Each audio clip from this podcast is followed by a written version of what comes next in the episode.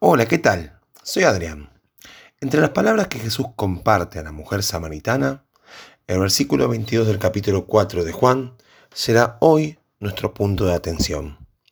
Allí dice el Señor, Vosotros adoráis lo que no sabéis, nosotros adoramos lo que sabemos, porque la salvación viene de los judíos. Las palabras del Señor nos deben llevar a pensar en la siguiente pregunta. ¿Se puede adorar a algo que desconocemos? ¿Es posible que rindamos un culto en plena ignorancia? Cuando el apóstol Pablo visitó la ciudad de Atenas, dentro de sí se encendió un fuego que le inquietaba. Veía a las multitudes completas que realizaban un culto en plena ignorancia. Pasados los días, el libro de los Hechos, en el capítulo 17, nos relata que dirigió sus palabras a la multitud diciendo lo siguiente.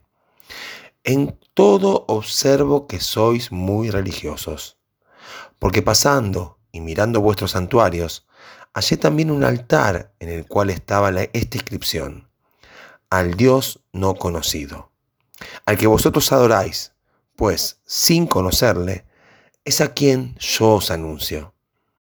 ¿Cuántos altares hemos levantado las personas a lo largo de la historia? La ciudad de Atenas puede tomarse como un reflejo de la misma humanidad. Pero mi mayor pregunta en el día de hoy es, ¿es posible que lleguemos al punto de autoconvencernos de practicar un culto a un Dios que no conocemos? ¿Podemos ser muy religiosos y aún así estar lejos de Dios? La verdad es que sí.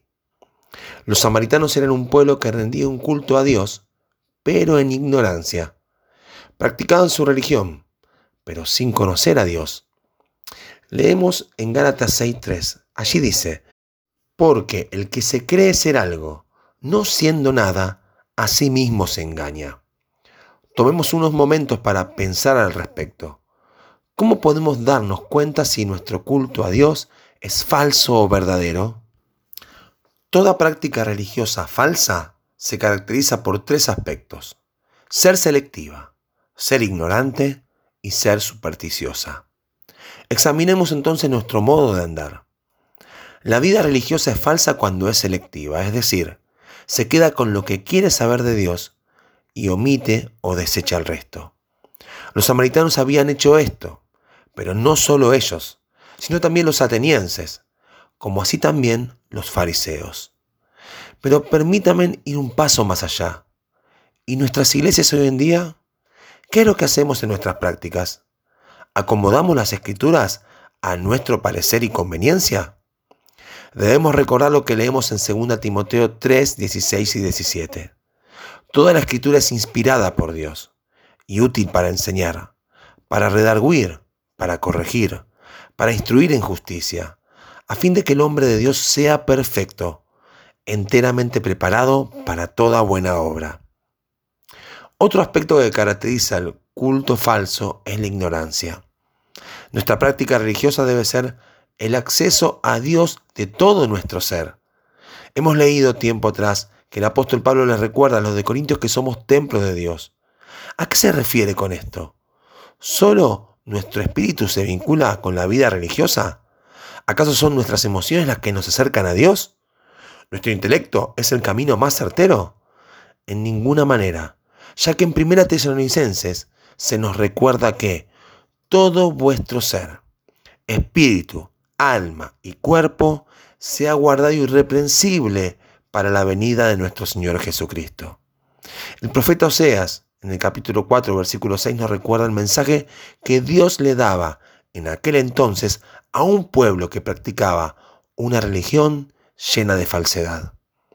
Mi pueblo fue destruido porque le faltó conocimiento.